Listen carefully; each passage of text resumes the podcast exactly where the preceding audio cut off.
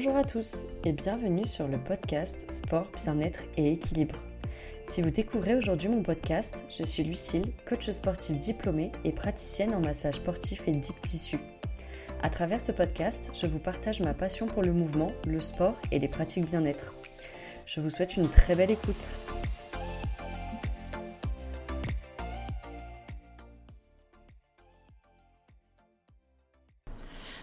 Tous, j'espère que vous allez bien. On se retrouve pour un nouvel épisode de podcast aujourd'hui avec un nouvel invité qui est Thibaut et on va parler un petit peu de la place de l'ostéopathie dans le monde du sport. Salut Thibaut. Salut Lucille. Euh, est-ce que ça va? Ça va, très bien. J'espère que toi aussi. Yes.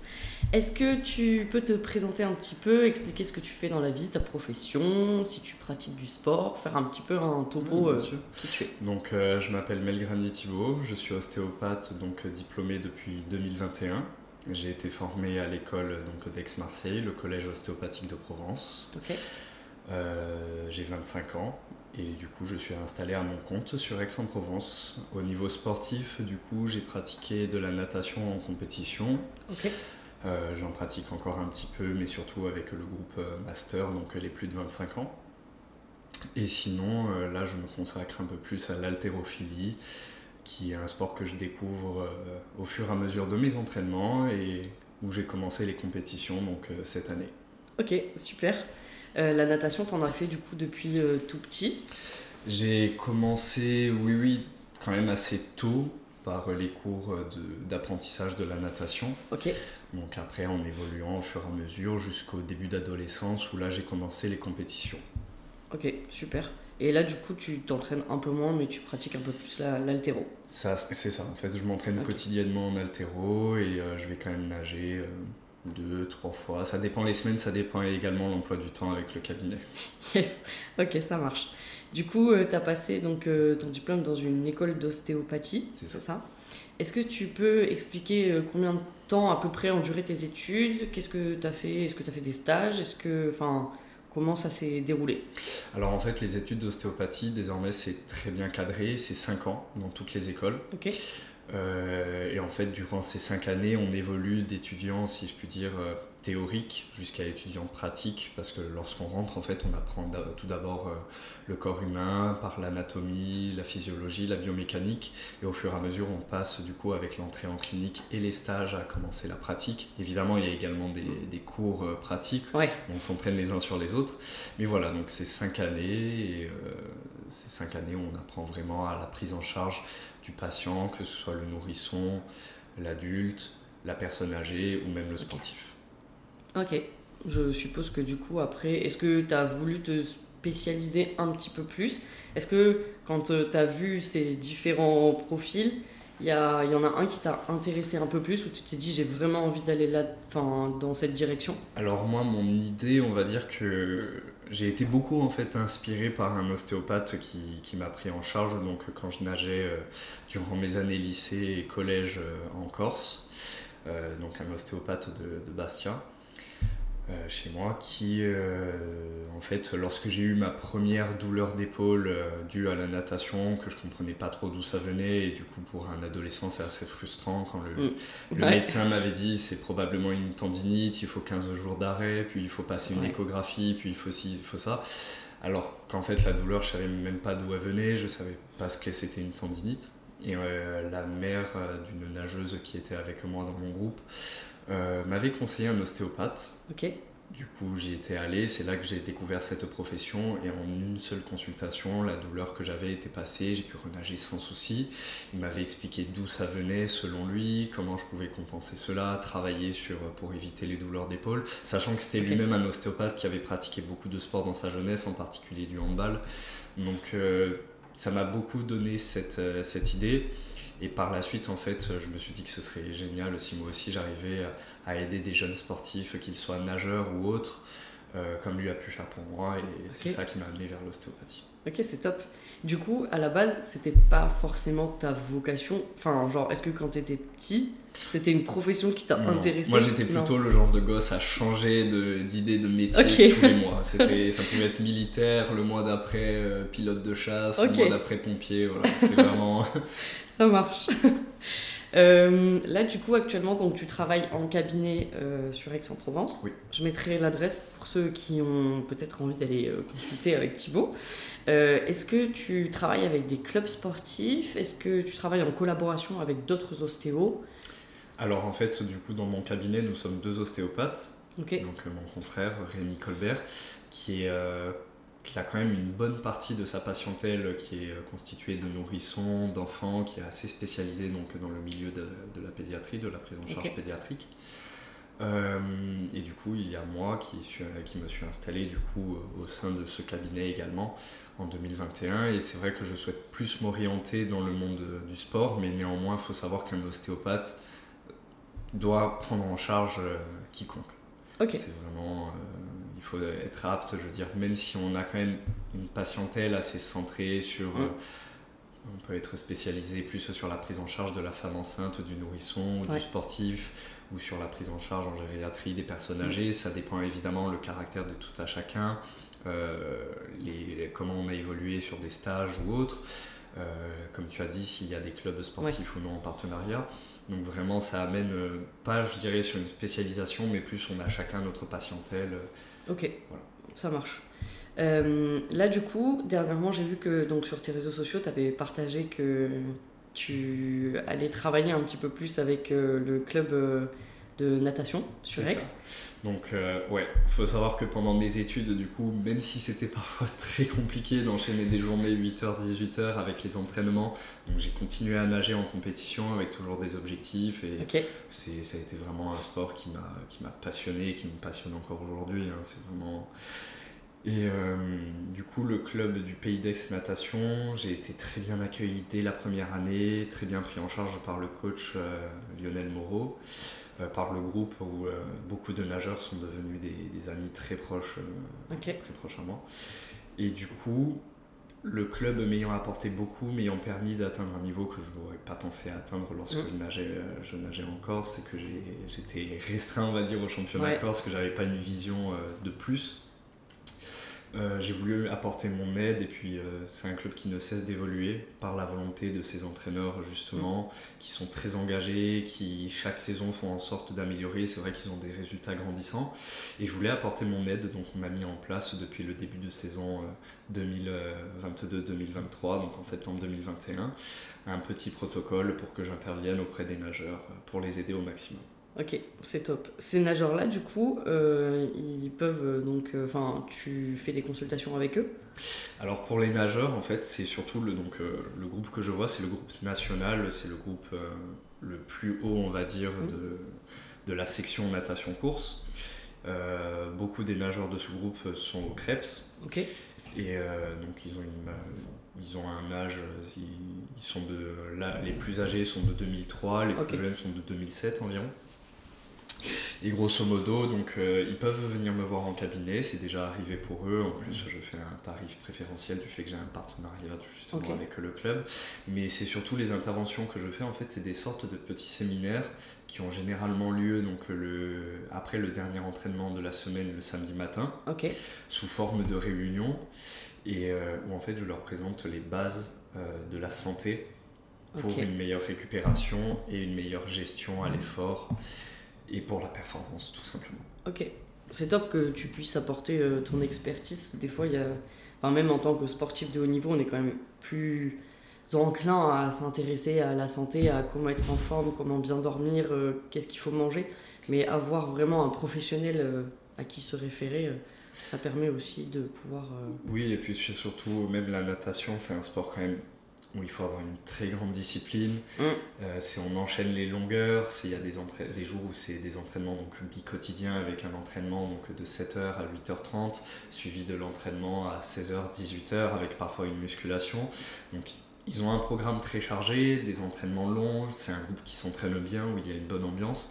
Et le but en fait c'est qu'ils arrivent en compète et pas qu'ils nagent et qu'une fois touché le mur, ils comprennent pas pourquoi ils n'ont pas performé. Et se leur expliquer, donc ce sont quand même des, des patients assez jeunes, comme j'ai cité mm. précédemment leur moyenne d'âge. Euh, et l'intérêt, c'est de leur expliquer déjà pourquoi pour eux, il faut qu'ils dorment plus dans les 9 heures de sommeil et non pas dans les 6 heures. C'est bête, c'est les bases, mais c'est vraiment expliquer voilà, le rôle du sommeil, qu'est-ce que le sommeil, pourquoi c'est important à leur âge, euh, donc euh, dans l'adolescence, ou justement au niveau des hormones, ça a vraiment un rôle important le sommeil. Euh, l'importance de l'hydratation, en dehors, mais pendant l'entraînement aussi et après. également leur alimentation, comment s'alimenter. Donc c'est des bases où ça, justement, je vais intervenir dessus potentiellement avec une, une collègue diététicienne. Voir. Mais c'est ensuite également les guider sur euh, la différence entre étirement, assouplissement, travail de mobilité, pourquoi le renforcement musculaire est important, en particulier sur l'épaule avec des exercices d'élastique, mm. Et ensuite venir à ce que eux ont tendance à faire rapidement, c'est-à-dire mettre des, des, manchons ou des cuissards de compression, mm. utiliser des pistolets masseurs et c'est très bien qu'ils aient ces accessoires euh, pour eux et c'est bien parce qu'ils voient des professionnels les utiliser via les réseaux sociaux ou lorsqu'ils voient des compétitions. Mais euh, je veux dire, utiliser ces accessoires, si la base du sommeil, de l'hydratation n'est pas solide, le problème c'est que ça va créer une balance inégale. Et le, mm. le principe c'était vraiment de les guider sur ça. Ok, je trouve ça aussi top que tu. Enfin, le fait que tu aies aussi fait ce sport à haut niveau, tu te rends compte aussi, puisque tu as été. Euh, as été vraiment en immersion là-dedans. Et donc, tu as plus aussi conscience des contraintes et de ce qui peut se passer, étant donné que toi, tu as été aussi euh, un peu à leur place et que tu sais ce que c'est de s'entraîner comme ça, d'aller chercher des perfs. Ouais, encore, je me considère pas à haut niveau réellement. Mes objectifs étaient nationaux, donc euh, me qualifier aux nationaux 2, euh, possiblement faire des finales, ensuite pourquoi pas viser également les nationaux 1. Mais euh, jamais ça a été, euh, je veux dire, il aurait fallu que beaucoup plus tôt je me décide à viser à avoir des objectifs internationaux ou plus. Donc j'ai mes connaissances euh, à mon niveau. Après, je sais que j'ai pu prendre en charge du coup l'un de mes amis nageurs qui désormais lui évolue vraiment à niveau international. donc ça permet d'avoir des retours, d'avoir également des visions. J'apprends également des nageurs euh, de leur ressenti. Chacun mm. euh, vit les entraînements différemment. Des fois, il y a des périodes de stress plus que d'autres. C'est, comme j'ai dit précédemment, c'est un sport, n'empêche, qui est très, très, très euh, compliqué, on va dire. Hein. Mm. C'est vraiment pas. En plus, ça se joue sur, du, sur des temps de qualification. Et mine de rien, les temps ne cessent de se réduire chaque année. Je veux dire, on compare les temps de qualification au championnat N1 il y a 10 ans et aujourd'hui, c'est déjà plus les mêmes. Donc, ils doivent se plier à ça. C'est vraiment du coup la rapporter et puis même avoir une ce que moi j'ai pas su faire personnellement étant assez anxieux de nature je dirais désormais j'apprends à gérer ça en fait le stress j'ai appris à avoir une vision différente mais euh, que des fois en fait arriver derrière le plot de départ tétanisé par le stress mm. en fait ils doivent comprendre que si auparavant ils ont mis en place leur hygiène de vie leur routine ben, que la course va bien se passer et qu'il faut qu'ils profitent à fond. Donc c'est leur apporter justement cette vision que tu expliques toi aussi, que j'ai connue moi en tant que nageur de ce groupe, sous la houlette du même entraîneur. Et du coup ça permet euh, qu'ils aient un peu une vision autre et puis euh, de leur apporter mon aide le plus possible. Ok, trop top. du coup, je voulais un petit peu revenir. Est-ce que tu peux expliquer un petit peu en quoi consiste le travail de l'ostéopathe? Parce qu'il y a des gens peut-être qui ne savent pas exactement ce que c'est. Et est-ce qu'on peut faire la différence avec un petit peu la kiné? Parce que des fois, c'est un petit peu confondu. Euh, du coup, je te laisse. Alors, c'est une... je pense que c'est la question que l'on entend le plus. Même lorsque je vais, je vais me présenter lors d'une soirée, on va me dire Ah, mais tu es ostéo. Et c'est quoi la différence avec le kiné? Oui, ça, ça, revient très souvent. Quelle est la différence entre la kinésithérapie et l'ostéopathie? En fait, il faut savoir que le kiné et l'ostéo sont tous les deux des thérapeutes. Euh, et que principalement, euh, on ne va pas traiter pour les mêmes raisons mhm. et de la même manière. C'est-à-dire qu'en fait, un ostéopathe, on va venir voir un ostéopathe lorsqu'il y a une douleur subite, récente, euh, telle que par exemple une lombalgie, donc plus communément ce qu'on appelle le lumbago, ou des douleurs voilà, qui peuvent survenir après un entraînement, après une journée au boulot, après un long trajet en voiture. Et du coup, l'ostéopathe va manipuler, mhm assez vite. Hein, la prise en charge ostéopathique, généralement, lorsqu'on prend rendez-vous, c'est pour la semaine suivante, le lendemain, ou les jours qui arrivent. Et du coup, cette prise en charge, c'est pour soulager un maximum. Donc pour redonner de la mobilité lorsqu'il y a une perte de mobilité articulaire, pour diminuer les tensions, voilà, pour soulager au maximum. Donc le champ de l'ostéopathie est en plus très large étant donné qu'on prend en compte le corps dans sa globalité. Le kiné, tant qu'à lui, euh, quant à lui, va être déjà orienté par un médecin. Mhm. C'est un médecin qui prescrit les séances de kinésithérapie. Ouais. Et là, ça va être plus centré du coup sur des blessures, sur des zones locaux-régionales. Admettons demain, euh, justement, je reprends l'exemple des nageurs. Un nageur euh, donc, a une blessure à l'épaule suite justement à un effort euh, trop intense dessus. Euh, donc l'ostéopathe peut soulager, mais euh, il renage par-dessus, ça fait Mm. encore mal. Alors il va y avoir euh, l'intervention du kiné sur plusieurs séances. Et en fait, l'intervention du kiné, le kiné va réaliser une rééducation et une réathlétisation également par des soins tels que des massages ou euh, l'utilisation d'équipements. euh, Il y a énormément d'équipements utilisés par les, Ouais. par les kinés. En ostéopathie, on ne fait pas ça. Le seul outil de l'ostéopathe, c'est ses mains, même si de plus en plus d'ostéopathes utilisent des ventouses, par exemple, euh, voilà, ou encore des pistolets masseurs, ou euh, l'application de tape ou de strap dans certains cas. Le kiné est quand même apte à utiliser également la ventouse, euh, les ventouses, des équipements à ultrasons ou Mm. justement des, des rayons pour au niveau travailler les, les tendons. Euh, donc c'est pour ça que les cabinets de kinésithérapie sont plus vraiment dans la réathlétisation ou dans la rééducation lorsqu'une personne a eu une blessure suite à un accident ou autre. Vraiment, ça va être ça. Ok. Et ce qui est intéressant, c'est justement le travail joint du kiné avec l'ostéo, que ce soit pour les sportifs ou pour des personnes qui ont eu des accidents ou des opérations. Ok, ça marche. Euh, ça me fait penser et euh, je voulais revenir un petit peu sur euh, les méthodes que les ostéos peuvent utiliser. Mhm. Euh, Il y a des gens qui vont pas chez l'ostéo juste parce qu'ils aiment pas qu'on craque. du coup, je voulais parler un peu de ça et euh, qu'on mette un petit peu, enfin, que tu puisses expliquer exactement en quoi ça consiste, euh, rassurer les gens sur le fait que c'est pas dangereux. Enfin, on a le droit de pas aimer ça, mais comment ça peut être amené? Quels sont les bénéfices pour toi? Est-ce que toi, tu l'utilises personnellement avec tes patients? Alors moi déjà, j'utilise ces techniques-là, oui, très souvent, quasiment à chaque patient. Ok. Euh, faut savoir donc, tout le monde dit oui, les techniques qui font crack ou le cracking, je Ouais. déteste ces termes-là. Ok. Donc nous, c'est ce qu'on appelle les, les techniques structurelles. Autant pour moi.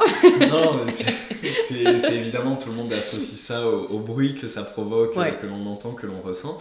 Mais du coup, ce sont les techniques structurelles qui sont des techniques qui font partie de la sphère musculo-squelettique. C'est-à-dire que, admettons que toi, tu viens au cabinet pour une douleur euh, en bas du dos, au milieu du dos euh, ou autre.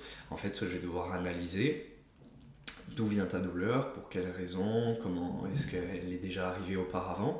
Et ensuite, en fonction de tous les facteurs que tu vas m'indiquer, je vais voir déjà si la prise en charge ostéopathique est recommandée, s'il n'y a pas des signes justement qui nécessitent une réorientation médicale. Donc une fois que tous ces signes sont écartés, que la prise en charge est validée, là je peux prendre en charge et je vais ana- analyser en fait également s'il y a des contre-indications ou non à telle ou telle technique. Il faut savoir qu'au niveau musculo-squelettique, il y a donc les techniques structurelles, celles qui font craquer, qui sont Ouais. des mobilisations, donc où il y a l'ostéo envoie donc une impulsion qui provoque justement une Mhm. mobilisation articulaire directe, ou alors les techniques musculaires où c'est des techniques assez de contracte-relâche, on demande au Mm. patient de contracter dans un sens et on vient nous étirer dans l'autre. Voilà ou les techniques fonctionnelles qui sont des techniques juste de respiration où on accompagne en fait le mouvement dans un sens puis dans l'autre donc dans- tout d'abord dans, le mouvement qui va le plus loin et ensuite dans la restriction pour gagner en mobilité et en mouvement justement sur la douleur si admettons toi tu as du mal à aller en rotation Mm. ben, mon but sur de la respiration ça va être de relâcher donc voilà ce sont les techniques fonctionnelles et ça ce sont une seule sphère que l'on traite la sphère musculo-squelettique on fait également des techniques donc, au niveau du crâne, que ce soit vraiment au niveau des fascias ou au niveau de, de la bouche, de la sphère buccale. Également des techniques viscérales, donc Mm. directement sur le ventre, le bas-ventre, ou les techniques euh, fasciales. Ok. Donc on est bien d'accord du coup que c'est pas une technique qui est dangereuse pour mettre les choses un peu à leur place. Après, est-ce qu'il y a des contre-indications? Est-ce qu'il y a des personnes avec des pathologies particulières euh, dont, enfin, qui pourraient te parler pour lesquelles c'est vraiment contre-indiqué? Bien sûr, en fait, il, y a, il existe des contre-indications. Aux techniques structurelles. Dernièrement, il y a eu en fin d'année 2022, du coup des débats parce qu'un médecin était passé sur une certaine chaîne télé pour critiquer les manipulations cervicales, donc de type structurel grosso modo en citant les ostéopathes, sauf qu'en fait, euh, beaucoup de confrères, et là je suis de confrères et de, concerts, de consoeurs, et là je suis quand même très fier de ma profession quand je vois, car elle a été bien défendue, mm. de la bonne manière, sans euh, aller justement passer sur des chaînes télé pour euh, crier, etc., ou pour retourner la balle. Là, ça, en fait, tous les ostéopathes qui ont voulu défendre la profession ont fait des posts sur Instagram ou sur d'autres réseaux où ils ont expliqué via des études appuyées, des études mmh. qui ont été menées, en fait, la entre guillemets dangerosité ou non de ces techniques. Et en fait, on voit que c'est très très très très rare. Souvent, des médecins parlent, ou je dis médecins ou toute autre mmh. profession, c'est vrai que d'autres euh, également sont assez contre l'ostéopathie, même si ça s'est énormément démocratisé et si ça a bien évolué depuis euh, les dix dernières années et plus. Mais du coup, euh, où des gens accusaient les techniques cervicales de créer des dissections aortiques ou tout autre problème. Euh, il faut savoir que oui, il y a des contre-indications, mais mm. comme il y a des contre-indications à la prise en charge ostéopathique globale, je veux dire, mm. demain je reçois un patient qui vient me dire au téléphone, donc il m'a appelé, admettons, pour prendre rendez-vous pour une douleur au milieu du dos au niveau dorsal, mais lorsqu'il arrive, il me dit que sa douleur traverse la poitrine, mm. que ça lui engourdit le bras gauche. Moi, je réalise un examen cardiaque, une écoute, et là, je vois qu'il a une tension euh, très élevée ou autre. Là, ce n'est même pas des techniques. Ouais voilà, structurel, c'est réorientation d'urgence chez le médecin. Ok. Pour les techniques structurelles, les contre-indications, ça va être tout ce qui peut être pathologie osseuse, arthrose, arthrite inflammatoire, euh, suspicion de trauma récent non investigué. Également, si demain, par exemple, euh, quelqu'un vient euh, et me dit qu'il a eu un accident de voiture trois mm. jours auparavant, qu'il a mal au cervical depuis, que ça l'a empêché de dormir. Il peut y avoir énormément de contre-indications. Et en fait, un bon ostéopathe, c'est l'ostéopathe qui sait aussi réorienter ou alors adapter sa mm. prise en charge. Donc il faut adapter justement euh, suite à l'anamnèse, à ce que le patient nous indique pour son motif. Mais il faut également s'adapter à la volonté du patient comme tu as dit, certains n'aiment pas. Certains ne sont pas à l'aise, ça m'est arrivé. Et en fait, je fais très attention euh, à ne pas être invasif dans mes techniques. Si demain, vraiment, un patient ne souhaite pas, je ne vais pas aller forcer, alors que celui-ci, en fait, au moment de la technique, va autant se contracter, ne va pas être... Voilà. ça n'aura pas de bénéfice. Et puis surtout que je n'ai pas en rien à forcer un patient, aucune profession médicale, paramédicale n'a en rien à forcer le patient ce qu'il ne veut pas. Évidemment, il faut écouter les besoins, les ressentis. Des fois, j'ai des patients juste qui sont, euh, comment dire, qui ont une petite appréhension parce qu'ils ne connaissent pas. Mm. Et c'est là où je leur explique l'intérêt de ces techniques, je leur montre, et là en fait ils voient que c'est même pas eux, ils s'attendent vraiment à avoir tout le dos qui craque d'un coup. et en fait, non, l'intérêt de ces techniques, c'est aussi d'être précis, de traiter la vertèbre qui est justement euh, en perte de mobilité. Donc euh, pour redonner de la mobilité, c'est justement être le plus précis possible ce n'est pas envoyer des, grosses impulsions, on a tout, tout le dos qui passe d'un coup. Des fois, en plus, le, le souci, c'est que souvent sur Instagram ou sur mhm. TikTok, on voit de tout. Des fois, des thérapeutes américains ou autres qui font des techniques, mais la dernière fois, j'ai un patient qui me dit Oui, j'ai vu une vidéo, c'est c'était un ostéopathe américain, il accroche la tête de son patient avec une sorte de ceinture et il tire d'un coup.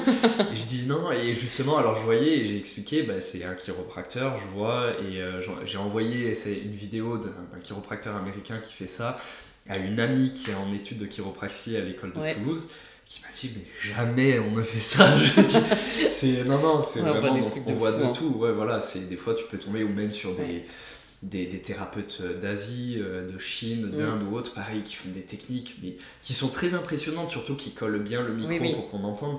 Donc ça relève encore plus le bruit. Ouais. Mais euh, non, c'est beaucoup plus. là, dernièrement, ce sont deux ostéopathes lyonnais, donc leurs comptes sont Galieg Ostéo, il me semble, et Z Ostéopathe, qui ont fait une vidéo ensemble où ils disent ce que, ce que Instagram montre de l'ostéopathie, donc ils mettent une mise, mhm. une mise en scène avec deux patientes où ils, ils, leur font craquer euh, le dos, le cou, le poignet, et après ils disent ce qu'est l'ostéopathie réellement, donc tu les vois réaliser des techniques euh, de structurel, mais également des techniques viscérales, des tirements du diaphragme, mais j'ai trouvé cette vidéo super parce qu'elle donne, euh, mm. elle donne le réel aspect de ce que c'est.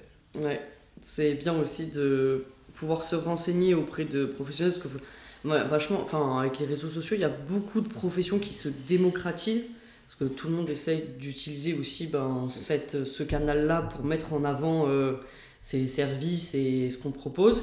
En soi, pourquoi pas, mais euh, c'est vrai que du coup, on peut tomber aussi sur, euh, sur des vidéos de, fou. Il faut faire attention. c'est Faire la part des choses et aller se renseigner aussi directement auprès d'un vrai professionnel à côté de chez vous, quelqu'un que vous avez entendu qui peut être réputé pour, pour sa prise en charge et aller poser les questions euh, ça. en amont. En fait, à mes yeux, déjà, il faut savoir qu'en 2007, il y a eu un gros remaniement des études d'ostéopathie. Et comme je l'ai cité précédemment, désormais, toutes les écoles ont quasiment la même formation. Évidemment, en fonction des professeurs et, des visions qui divergent un peu ou des manières d'apprendre, mais ce n'est que de la pédagogie. À la fin, je veux dire, dernièrement, j'ai fait une formation d'ostéopathie du sport. Euh, il y avait euh, deux consoeurs à moi qui étaient dans ma promotion. Euh, un autre confrère qui avait été formé à la même école que moi, mais il y a, il y a des années. Et d'autres venaient donc de Paris, de Lyon, mmh. de Normandie. Et on, avait, on a tous été dans des écoles différentes et pourtant on avait tous une prise en charge semblable. Des fois, ce qui pouvait changer, c'était un peu l'appellation des techniques, mais sinon, c'était vraiment globalement. Donc, la pour les patients, en fait, trouver des ostéopathes qui déjà ont le diplôme valide, donc le mmh. diplôme d'ostéopathe DO, euh, validé par une école, donc une école reconnue. Mm. Et ensuite, c'est ne pas hésiter à poser des questions.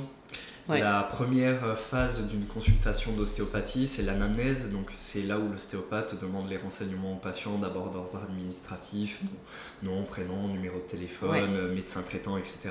Et ensuite, plus donc des questions par rapport au motif de consultation, mm. ainsi qu'à son passé médical, traumatique ou autre. Et c'est à ce moment-là, et je le dis pour les patients, qu'ils ne doivent pas hésiter à poser des questions ou à dire s'ils ont des appréhensions. Les ostéopathes, un bon ostéopathe saura expliquer euh, mm. la prise en charge, euh, même dire parfois ben, on va voir, euh, je vais tester, je vais voir ce que vous avez et puis on, va, on va adapter ça. Ouais. Du coup, tu réponds un peu à la question que j'allais te poser. du coup, comment se passe la consultation avec un ostéopathe? Euh, pour quelqu'un qui est jamais allé ou qui appréhende un peu d'y aller Est-ce qu'on peut expliquer un petit peu euh, le déroulement euh, de façon un peu générale? Alors, en, bah, du coup, c'est ce qu'on nous apprend à l'école, tout simplement, c'est qu'il y a en réalité, on va dire, quatre, quatre étapes dans la consultation. La première étape, donc, c'est l'anamnèse. Moi, je la répartis en deux parties où il y a d'abord donc les questions que je considère d'ordre administratif. En fait, tout ce qui va être apprendre euh, la profession du patient, euh, ses activités, donc euh, sport, artistique ou autre, en dehors du coup de mm. son, de son métier, le médecin traitant, également ce qu'il a pu faire comme activité par le passé, tout ce qui va être les traumas qu'il a pu avoir, fracture, accident de voiture, mm. entorse, opération, passé médical également, s'il y a eu des traitements médicaux sur le long terme ou non.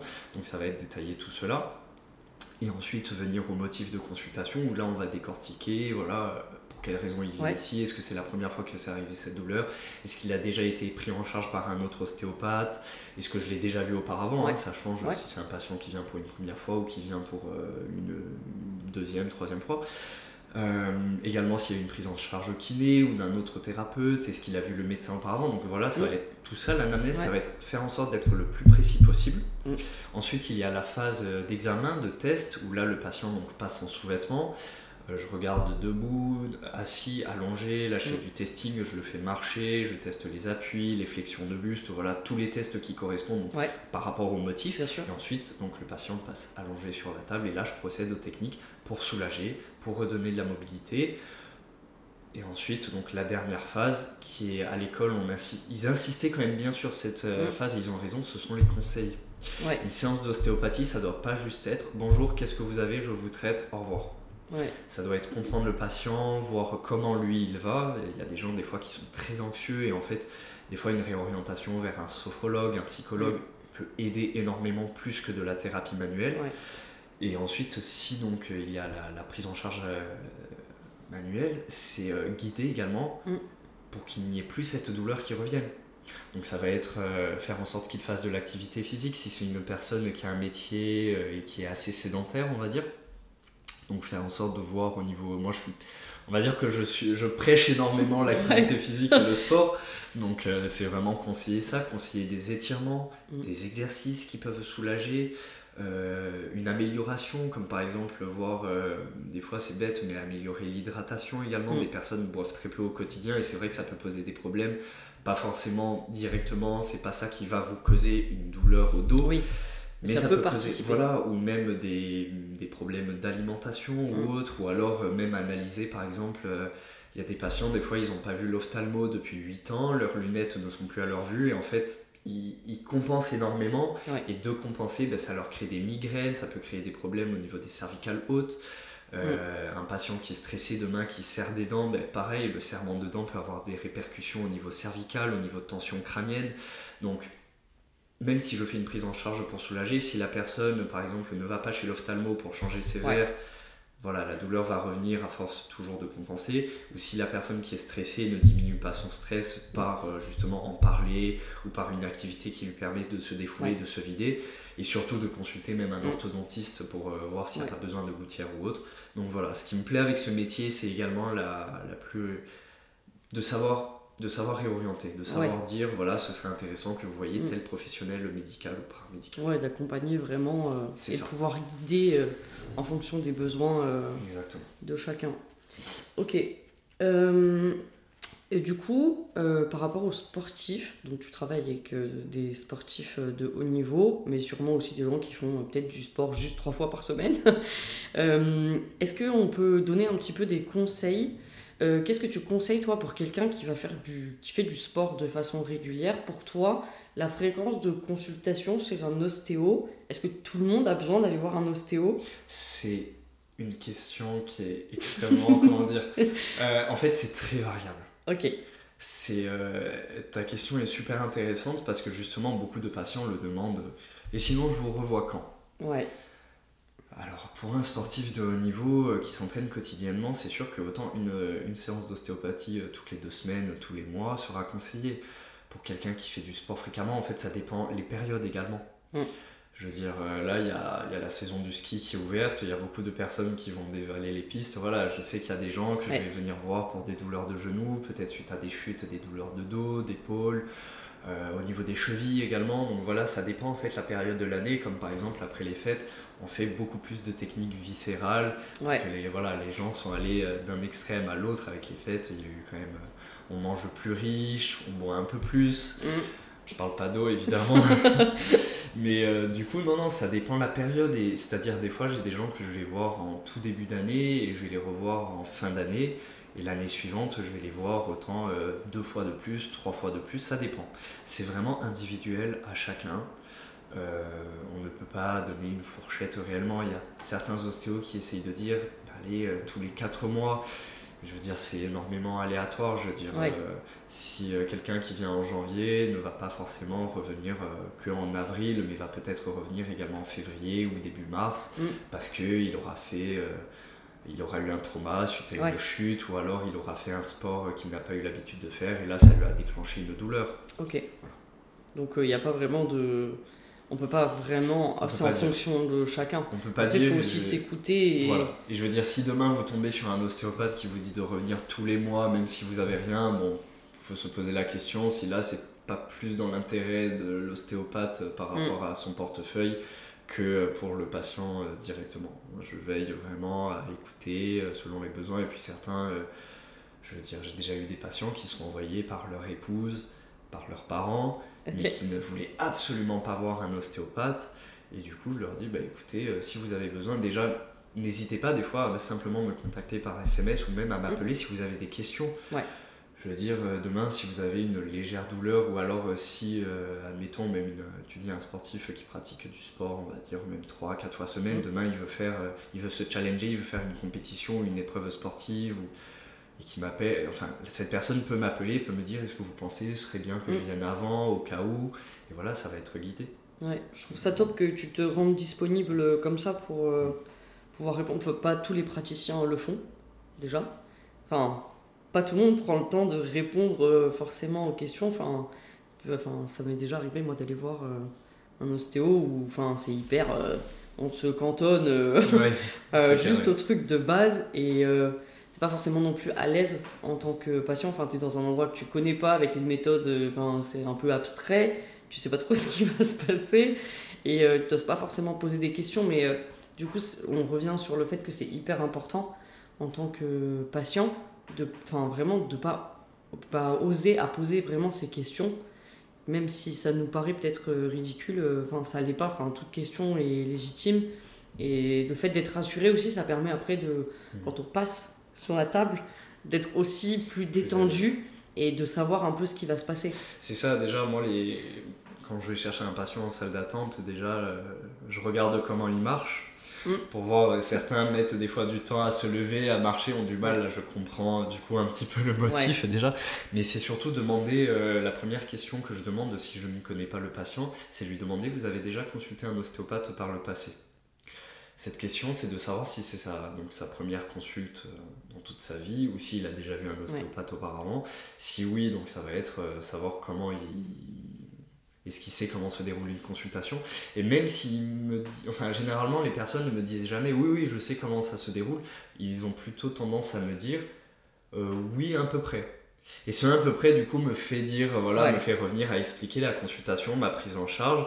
Et ensuite, du coup, euh, rassurer. Et voilà, je vais toujours, même si en fin de consultation, euh, le patient a une question, euh, je lui demande. Je demande est-ce que vous avez une question? Est-ce qu'il y, a mm. quelque chose?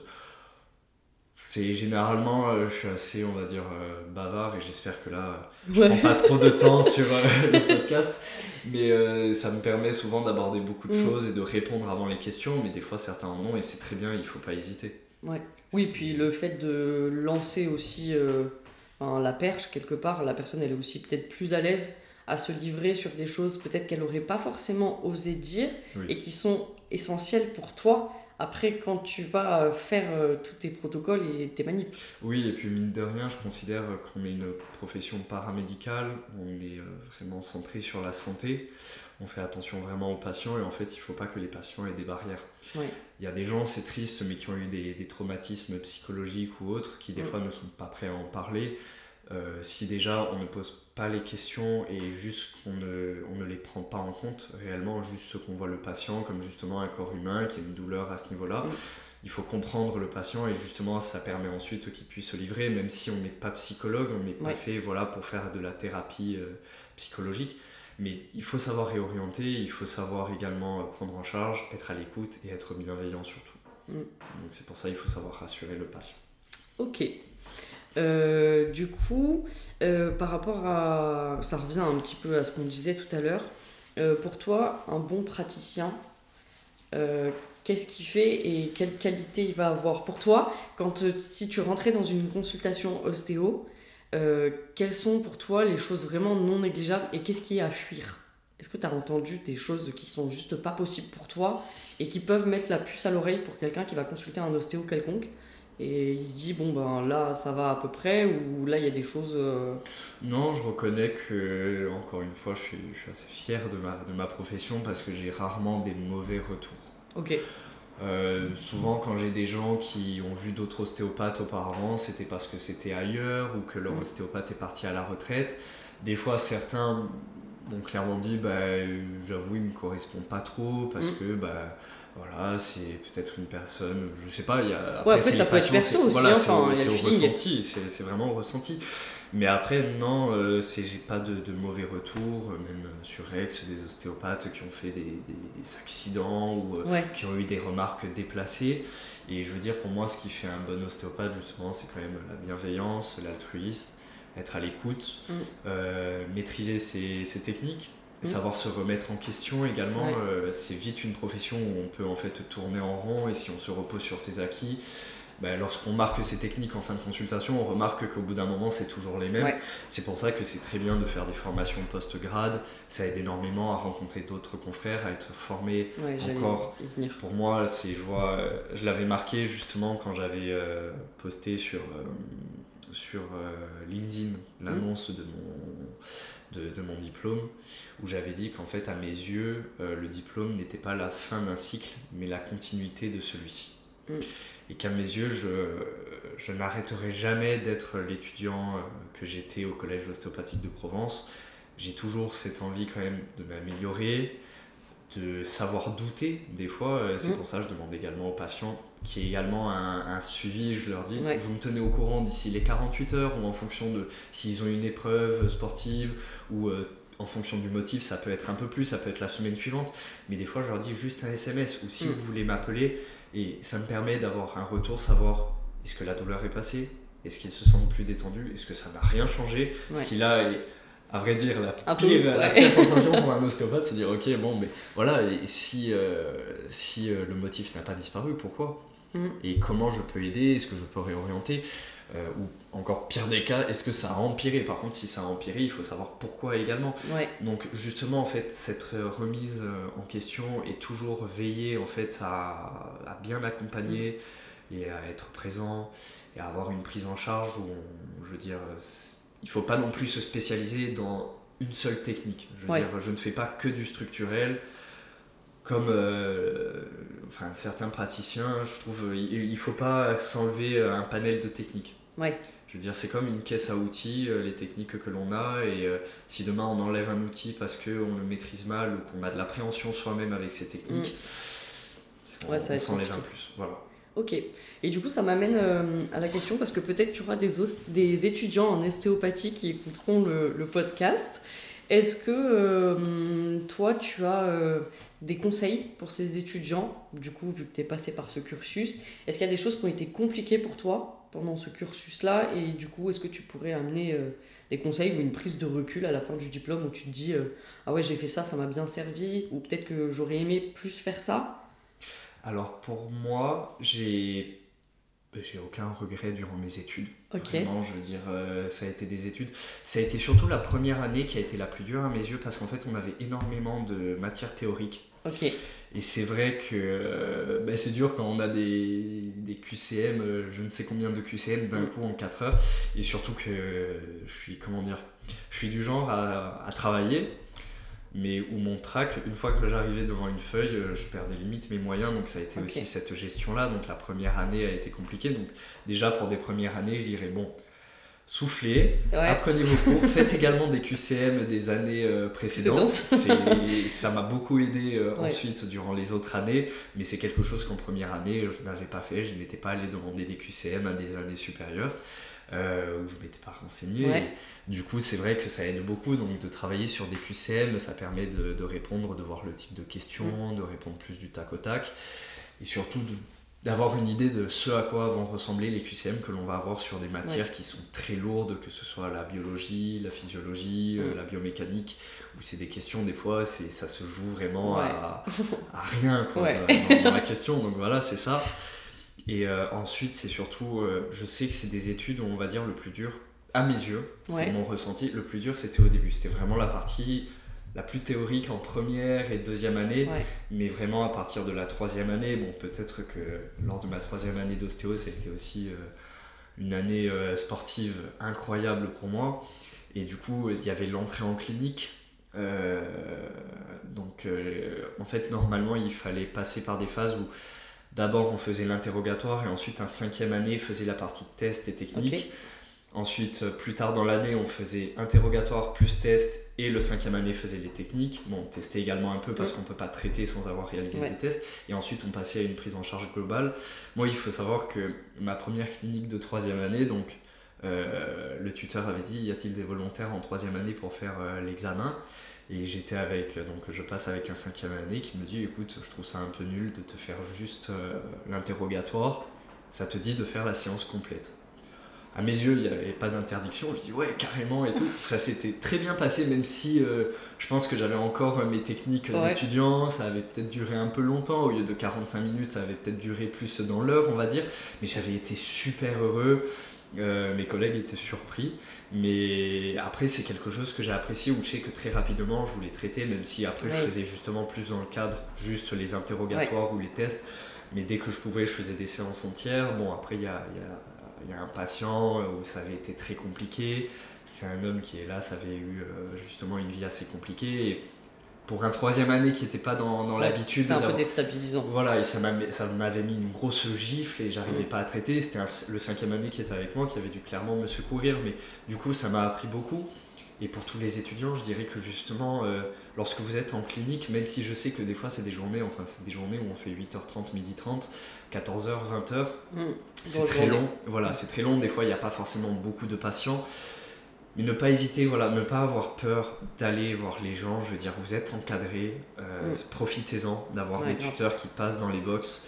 Profitez d'avoir des années supérieures avec vous. Profitez d'avoir des gens euh, de votre promotion qui sont en observateur avec vous, qui peuvent avoir un regard critique. Et quand je dis critique, c'est pas vous démonter, c'est être avoir des, des, critiques positives, constructives.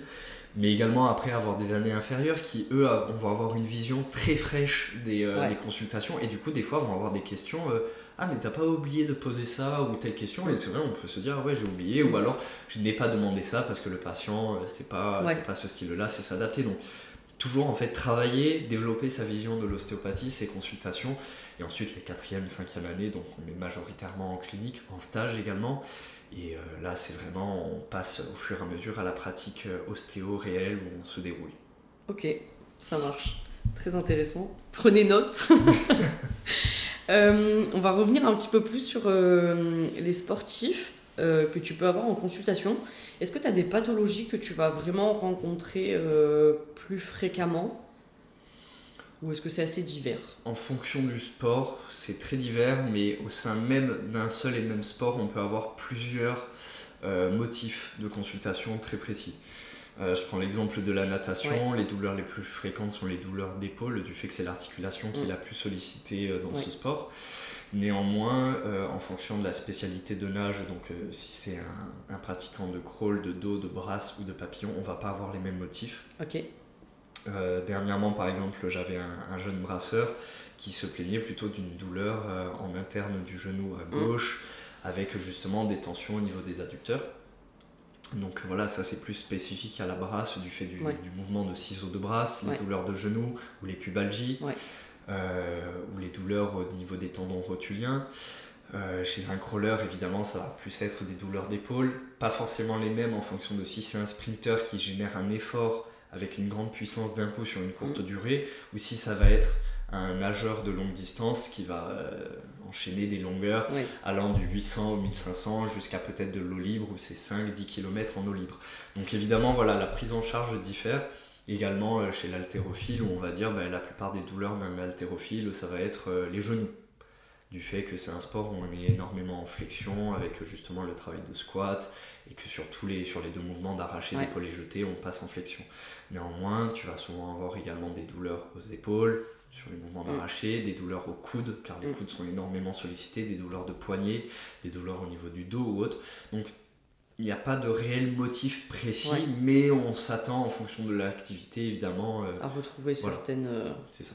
Tu verras bien moins par exemple de nageurs qui ont eu euh, des ligaments croisés dus à leur pratique qu'un footballeur ou un basketteur, c'est clair. Mais ça peut arriver des, des motifs assez divers. Ok, ça marche. Est-ce que tu voulais rajouter quelque chose de particulier? Non? Pas spécialement. Ok, ça marche.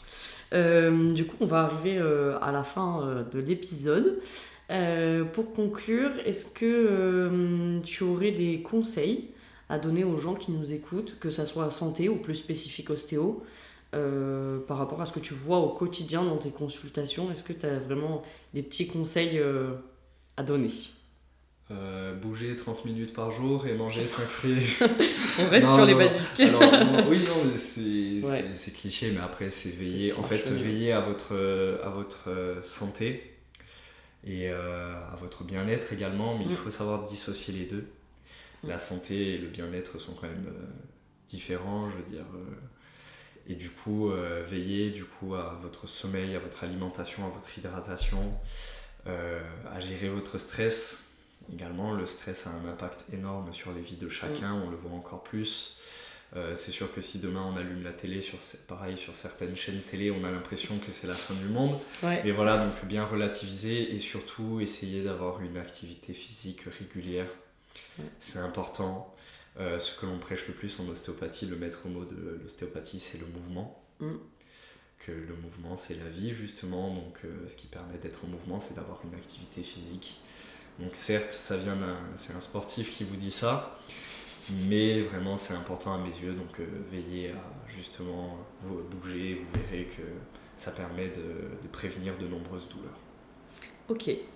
Euh, est-ce que tu as peut-être une ressource, un livre, un documentaire, un film qui t'a parlé ou que tu as beaucoup apprécié ou qui t'a inspiré de ouf et que tu aimerais partager? euh, Il y a un livre dernièrement que j'ai bien aimé, écrit euh, par une consoeur, donc une ostéopathe qui est sur Paris, il me semble, sur Instagram, elle s'appelle Touch of Science, of Science.